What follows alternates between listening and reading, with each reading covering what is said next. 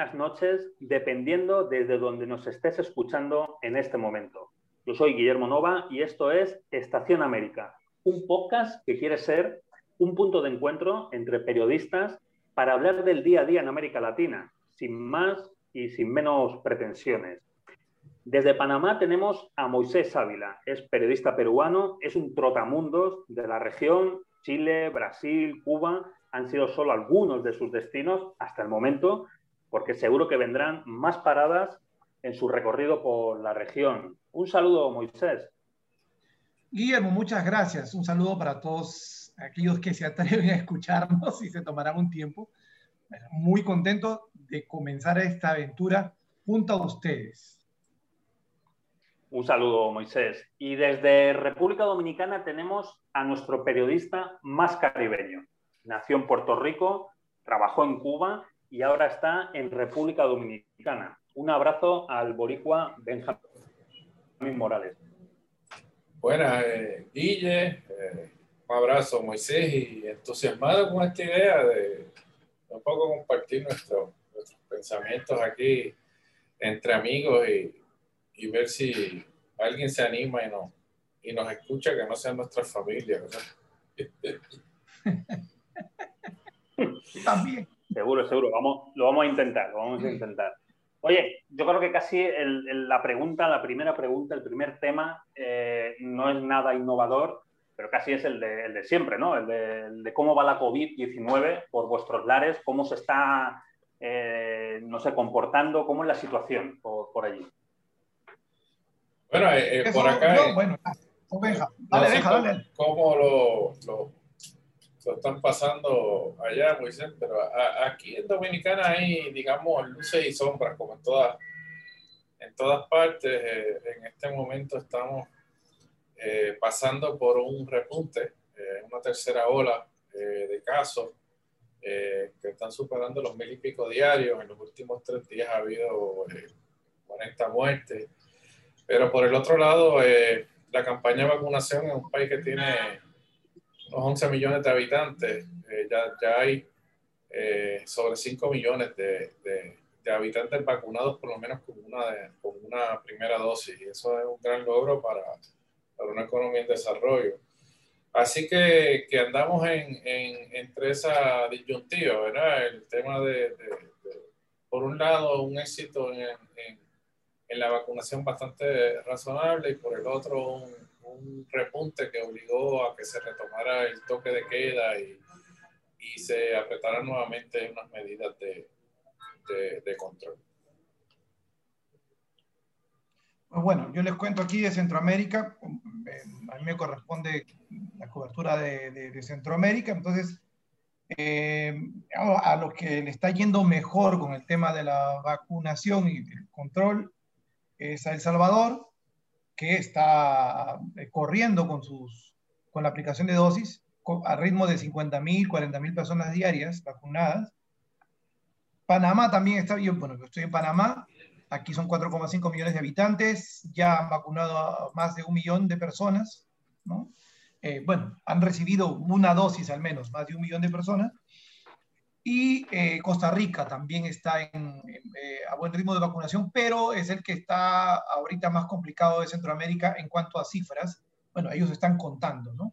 Eh, quiero decir, tienen más este, rigurosidad en su conteo y por lo menos a, ritmo de 2.500 personas contagiadas diarias.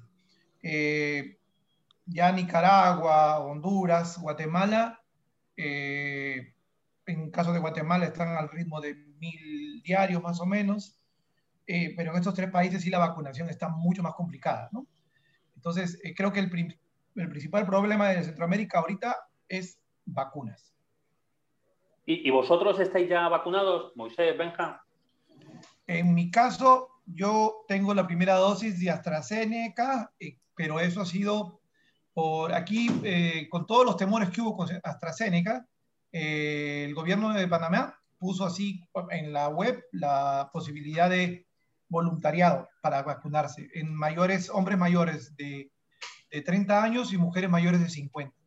Eh, había que ir a la página y suscribirse y bueno, eso es lo que hice Y fue así que conseguí la dosis saltándome la fila. O sea, el hecho de ser voluntario te hacía saltar la fila, porque para mi rango etario aún todavía no hay vacunación, solo con AstraZeneca. Yo me vacuné acá en, Dominicana con la, con la Sinovac China. Ya tengo las dos, las dos dosis. Eh, acá a los periodistas no tienen la oportunidad de vacunarnos en la, en la segunda ronda de segundo rango de edad. Eh, ya República Dominicana está buscando a todo el mundo, así que, que, que, la cosa está marchando bastante rápido. Y nada, la broma aquí es que uno a lo mejor va a empezar a hablar chino o a comer macho main de la cuenta, pero yo hasta ahora me he sentido muy bien, este, gracias a Dios, no veo mayores, mayores problemas. Aquí la broma era justamente que era que, que, no había miedo de morir, ¿no? Con, ese, con el tema de AstraZeneca, como hubo, como hubo este, todo este cuestionamiento por algunos casos que, de complicaciones que se presentaron. Por eso que lo pusieron voluntario. El que quiere, quiere. Bueno, ahí vamos. Este, Gui, ¿tú ya te vacunaste? No, todavía no. Eh, ya sabéis que en España se va haciendo por edades, de mayor o menor, y sigo siendo todavía un tardo adolescente. Un, No, he entrado todavía en ese rango de edad, ¿no? Tú eres el niño de la camada aquí todavía, así que... Pero ya, estoy, ya estoy al límite, ya estoy al límite de... Parece ya casi, ya casi. Sí, sí, a mediados a mediados finales parece ser que sí, que, que ya entrarían en ese rango de edad. Oye, seguimos nuestro recorrido por, por la región y, la primera parada de Estación América es a las fronteras, porque los dos habéis estado recientemente en dos lugares geográficos que son los límites legales, los límites fronterizos, pero que realmente eh, no pueden llegar a ser el límite para algo que no tiene fronteras, ¿no? Como es buscar una vida mejor. Moisés ha estado en Guatemala. Eh, ¿Cómo ha sido la, la visita de la vicepresidenta Kamala Harris a Guatemala? Y un poco cuál es el mensaje que le puede quedar a los centroamericanos. Bien, mira, hay un mensaje claro que han ido repitiendo tanto Kamala como Harris, la vicepresidenta, el secretario de Estado Anthony Blinken y también el propio Joe Biden, ¿no? Eh, que si bien han hablado de una migración más humana, el mensaje que han dado los tres en las mismas palabras es no vengan, ¿no? Y esto, eh, en, primero, claro, esto suena muy duro, pero detrás de ese no vengan hay todo una, un trabajo que aparentemente están desplegando para eh, contener la migración desde Centroamérica hacia sus países y eso a su país. Y esto pasa por eh, la generación de oportunidades en Centroamérica.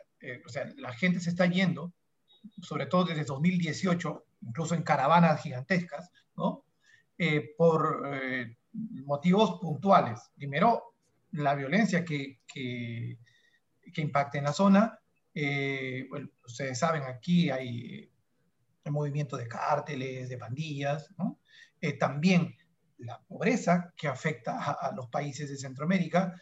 Solo Guatemala tiene el 50, casi 60% de su población en condiciones estadísticas de pobreza, 20% de pobreza extrema. Entonces, eh, y bueno, y hay situaciones más o menos similares en el, en el continente. Y eh, esto se agrava con el COVID y con los desastres naturales. O sea, el año pasado toda esta zona fue azotada por dos huracanes, tormentas, huracanes, dependiendo de cómo entraron en cada país, eh, ETA y OTA, ¿no?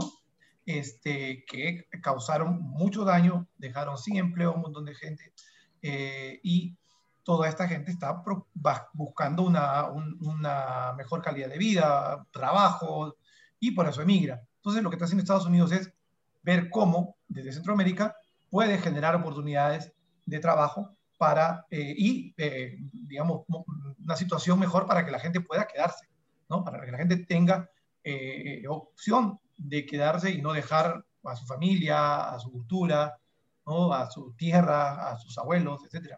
Entonces, esa, esa ha sido la, más o menos el mensaje que, que trajo Kamala, ¿no? Y que también ha ido a llevar a México.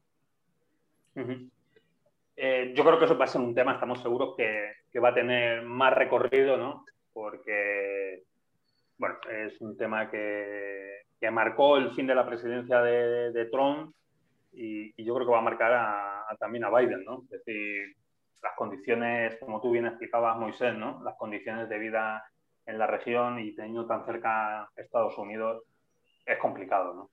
Claro, la sensación fue, eh, y era la esperanza, que cuando tú hablabas con los con quienes iban en caravanas, eh, eh, este año en enero hubo una que, hubo, que fue de Honduras a Guatemala, pero no pasó Guatemala, em, cuando hablabas con las personas que estaban migrando, te decían que confiaban en que Biden sí les abriera las puertas después de una, una política bastante restrictiva que tuvo Donald Trump y claro, como él habla de una migración más humana, pues puede ser interpretada también de, como de apertura de puertas y, y esto no, este no es el caso. ¿no?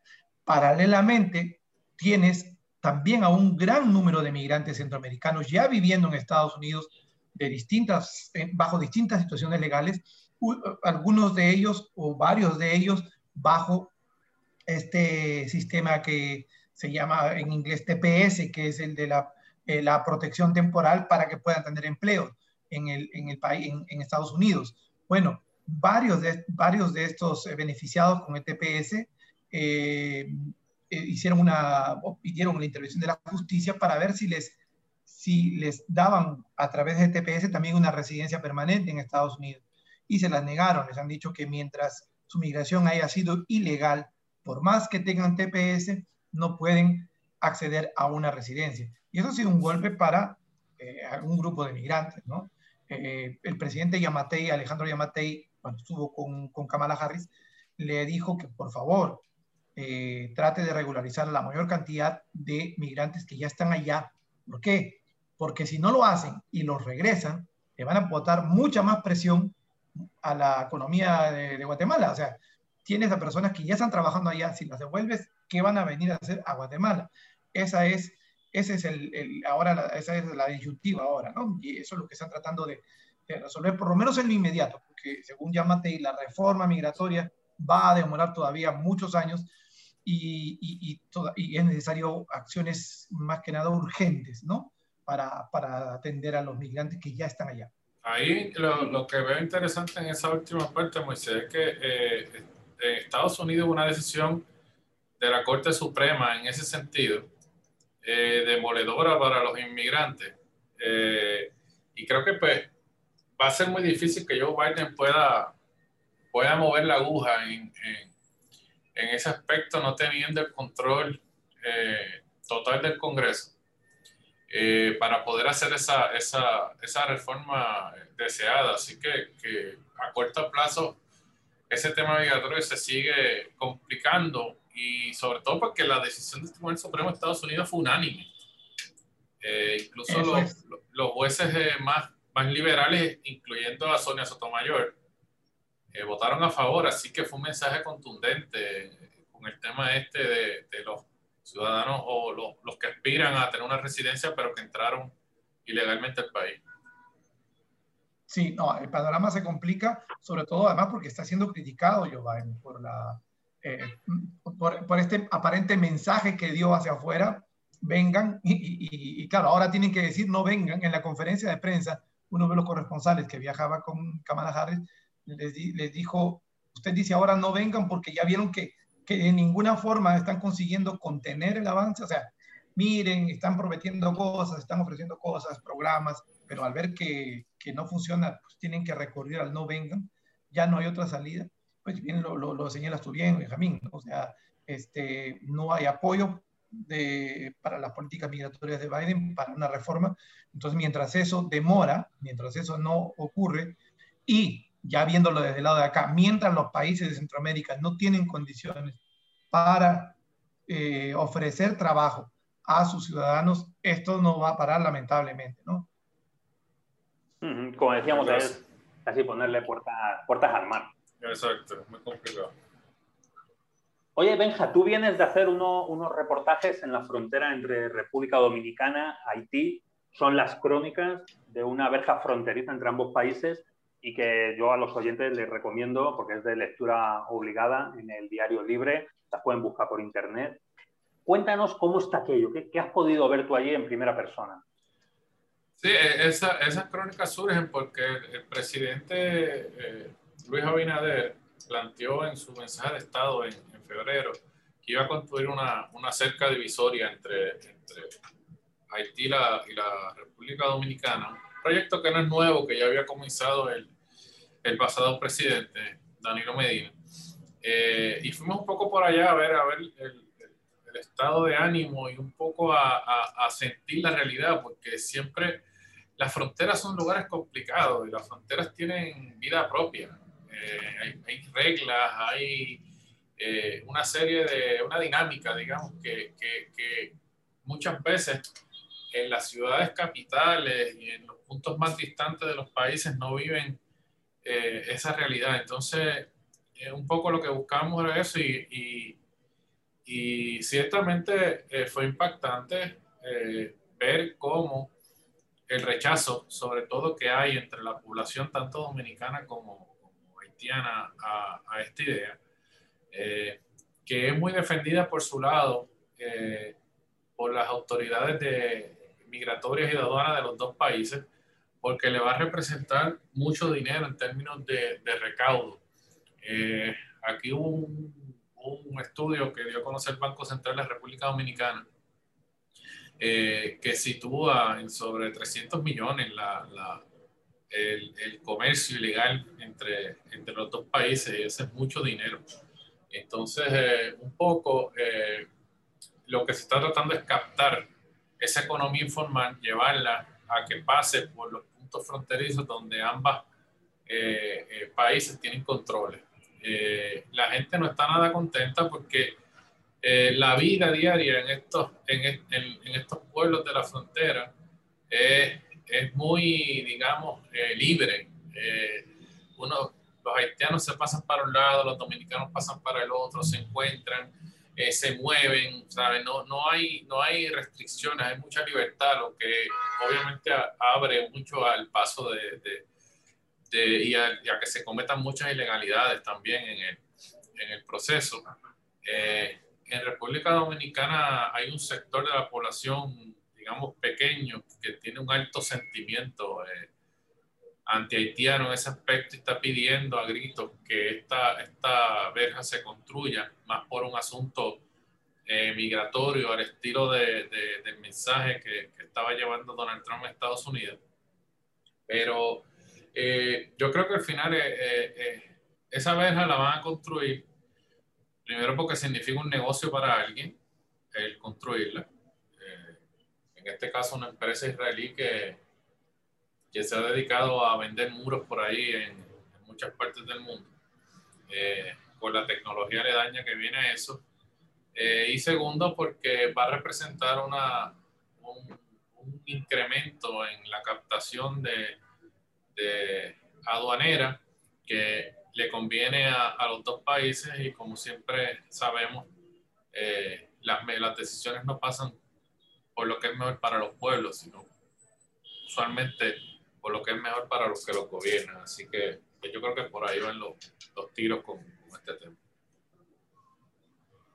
Hemos tenido también elecciones presidenciales en Perú y ha ganado Pedro Castillo. Ha sido todo muy reñido, con acusaciones de los dos bandos sobre posible fraude, claro, acusaban dependiendo en el momento en el que se encontraban ellos arriba o abajo en, el liderazgo.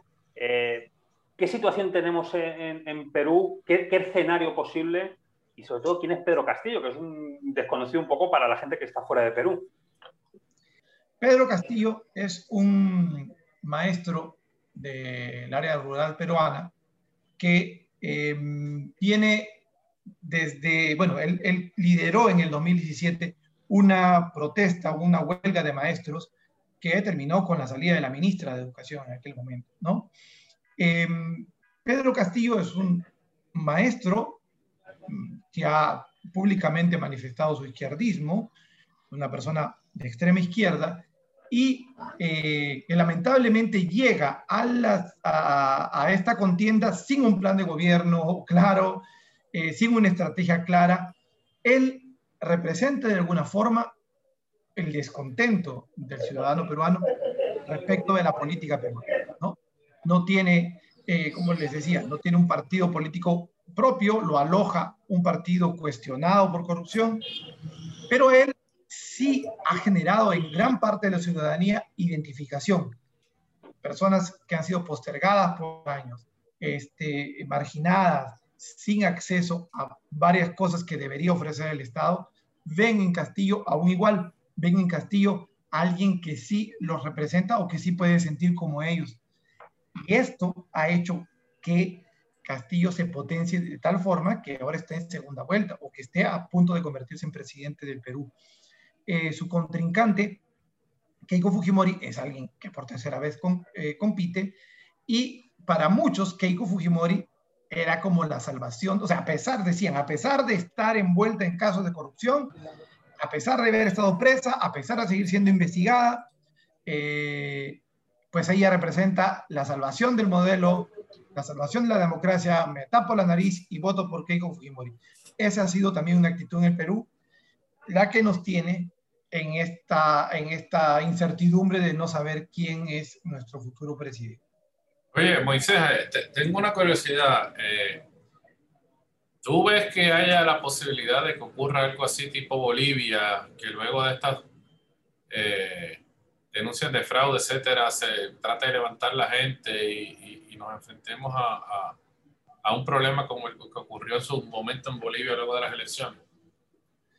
Fíjate que creo que es lo que tal vez esté buscando Keiko Fujimori, eh, porque em, Pedro Castillo tiene, eh, ha sido en esta guerra sucia electoral, ha sido estigmatizado como eh, estar por, presuntamente estar respaldado por grupos de extrema izquierda violentista, ¿no?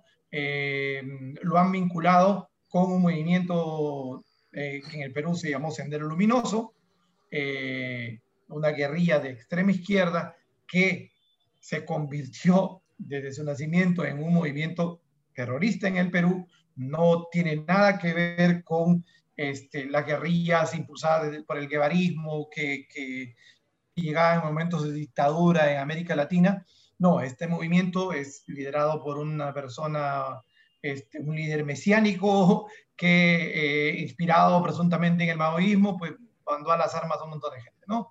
Es un, grupo que no, que no respeta elecciones, que, que, su primera acción pública fue quemar ánforas en los años 80.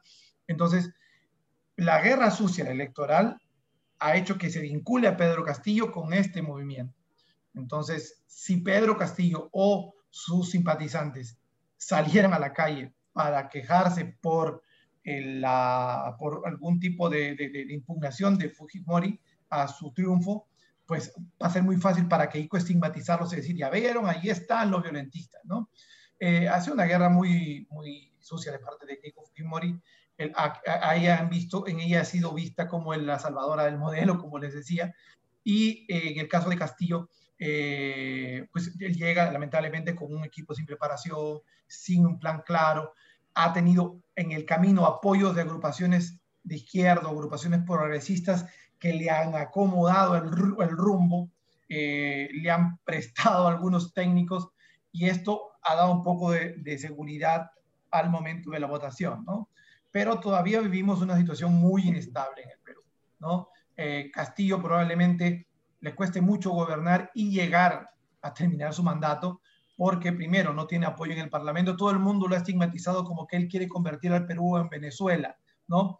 Eh, Castillo no tiene el apoyo del Parlamento para eso, para unas reformas, digamos, socialistas, o no tiene el apoyo de la Fuerza Armada de ninguna forma, porque la Fuerza Armada, pues, en medio de esta estigmatización, fueron los, los que compartieron con Centro Luminoso.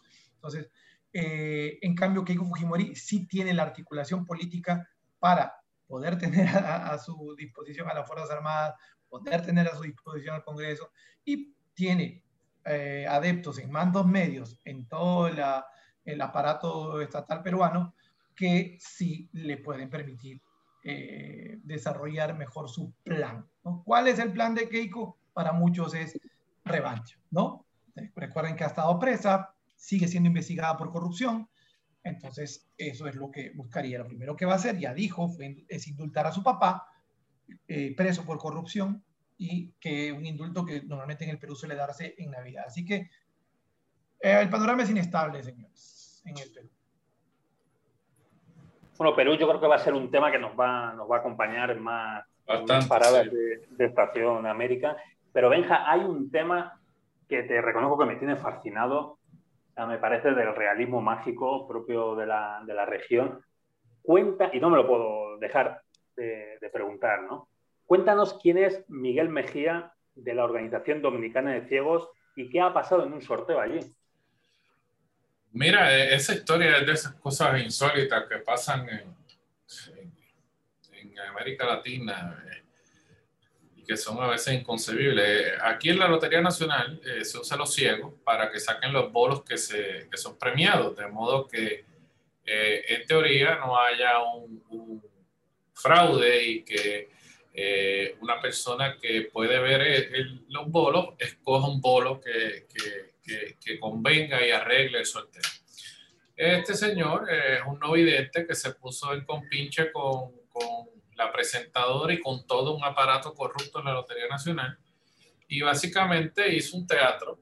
Eh, hizo como que había agarrado un bolo de la tómbola, en realidad nunca lo agarró, y la presentadora le entrega un bolo que ella tenía en la mano. Ese era un bolo que tenían arreglado ya en la calle para que los que jugaran esa combinación con ese bolo final eh, se llevaran los premios grandes.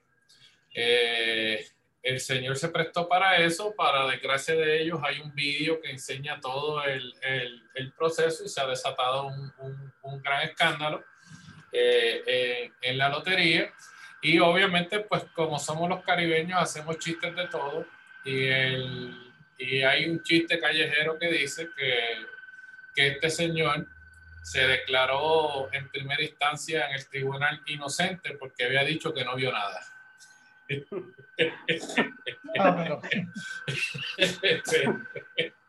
Claro, es un poco la, la, la mofa de, y el pique que siempre los caribeños le ponemos a las cosas, pero la realidad es que el hombre después de cantarse eh, eh, inocente, parece que alguien le, le, dijo, mire señor, usted está en un video aquí eh, haciendo una trampa y el señor pues se declaró culpable de, contó todo el, el entarimado este que tenía. No la vio venir. Exacto, no la vio venir y cogió el golpe. Entonces, es una, es una desgracia de verdad para esa comunidad. La comunidad está muy avergonzada de que un exponente de ellos se haya prestado para, para semejante barbaridad. Oye, hablando de, de la suerte, eh, ¿con quién vais en la Copa América? Eh, esa es una buena pregunta. Yo como soy de Puerto Rico, en Puerto Rico en fútbol no está en el último escalafón de la FIFA porque creo que el último es Tonga eh, yo soy, yo le voy a Argentina por un asunto de, que soy maradonista hasta la muerte, así que, que fue el primer gran futbolista que vi jugar, nunca me he podido quitar eso de la cabeza. Y sufro Argentina como si fuera argentino, así que, que llevo ese carisma para, para mi desgracia, pero allá eh, eh, Moisés, tiene, Moisés tiene una, un conflicto este, moral ah, entre, entre Perú y Brasil. Familiar. Oye, pero, pero también está de terror eso. Yo eh, sinceramente preferiría que no hubiera Copa América. Sé que me pueden matar con lo que estoy diciendo. Pero bueno, ah, no, o sea, sí, yo sé que hay protocolos eh, de, que se cumplen, que, que, tienen a los jugadores aislados, que no es una cuestión pública, que no hay, quiero decir que no hay público, ¿no? En, el, en, en los estadios pero bueno, es un momento en que Brasil está repasado por el COVID, ¿no? eso es muy cierto. Este, y, eh, incluso la selección brasileña salió Casemiro a hablar, ya dando a entender que no estaban de acuerdo con que la Copa América se, desarrolle, pero luego salió Marquinhos a hablar y, como que eh, moderó la situación, ¿no? Entonces, eh, claro, al final Argentina dijo que va, el propio Gareca de Perú, el entrenador, Ricardo Gareca dijo que no le parecía que se haga la Copa América en Brasil. Claro, la excusa de él era, pues se acaba de hacer la última Copa América en Brasil, porque la vamos a repetir allí? Él decía, no por el COVID, vamos a estar eh, aislados, ¿sí? Pero eh, creo, yo les digo, mis amigos queridos, que, mm, que, dada la situación, me cuesta mucho hinchar por el Perú ahorita, no porque no sea peruano, quiero decir, hinchar por el Perú en esta Copa. Siempre le voy a ir a Perú. Eh, y me, cuesta mucho eh, celebrar el fútbol en este momento, quiero decir, ¿no? Este, yo estuve en la, en la, Copa de América 2019 eh, con, cubriendo la final de Brasil-Perú y cuando vi que Perú casi que le, o sea, vi, vi, caer a Perú un 5 a 1, lo vi resucitar con Chile 3 a 0 este, y, y, lo vi llegar a la final, ¿no? y, pero ahora me cuesta mucho celebrar la Copa América porque porque la situación en el Perú está muy mala de, de COVID, en Brasil ni qué decirlo, ¿no? Y tal vez creo que es una situación muy desacertada o desatinada de parte de la Comebol. Yo, yo te, apoyo en eso, Moisés, completamente. Eh, yo no me siento en ambiente de eso. Yo creo que el equipo a derrotar es Brasil, por muchas razones. Eh, después tienes a Uruguay por ahí, pero, pero no es momento, no sé, no, no, no, ni siquiera la, la, la, Eurocopa es una cosa que, que esté uno llamando la atención, no, no, es momento de fútbol.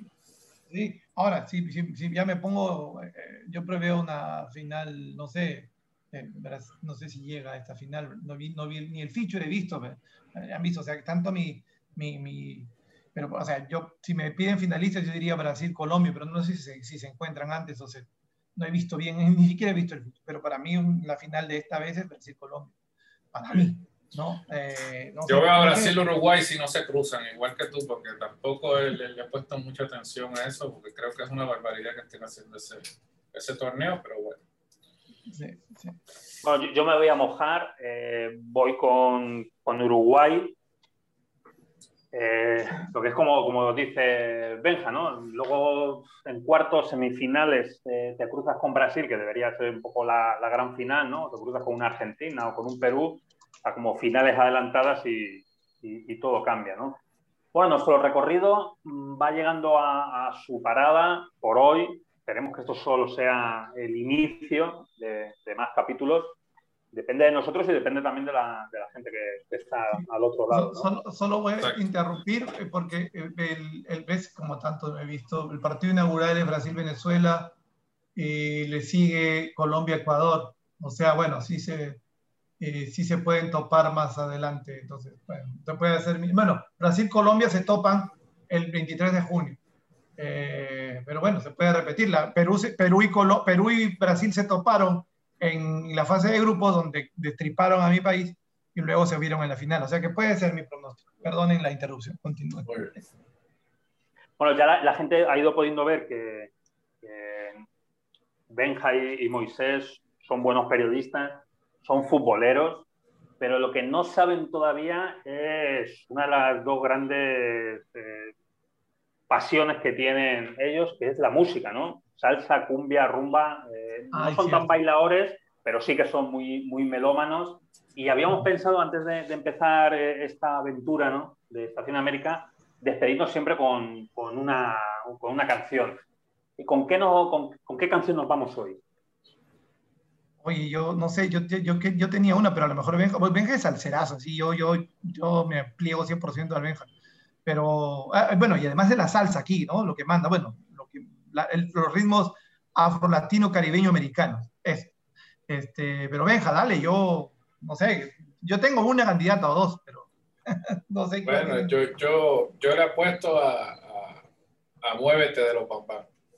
Ah, sí, sí, sí, de acuerdo. No, ¿verdad? Porque además todos nosotros confluimos o coincidimos en Cuba, ¿no? De ahí, de ahí, de ahí nace nuestra... Ahí nos conocemos, claro. De Cuba lo hablaremos en los siguientes programas, ¿no? En, los siguientes programas. Lanzamos ahí el guante para que, para que, para que nos, nos sigan escuchando, ¿no? Sí, sí no, a lo mejor quieren hacer, quieren, hay preguntas sobre Cuba. O sea, si, si nos va bien en este podcast, ya podemos empezar a hacer preguntas, a dejar que la gente nos pregunte qué quiere saber de dónde estuvimos, ¿no?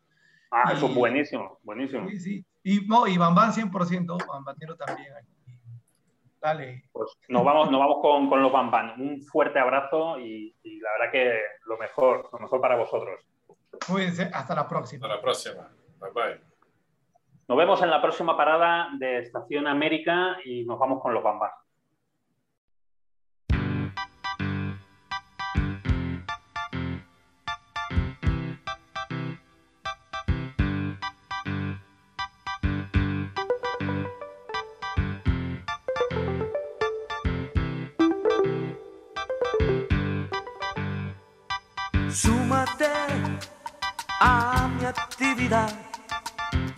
muévete, muévete.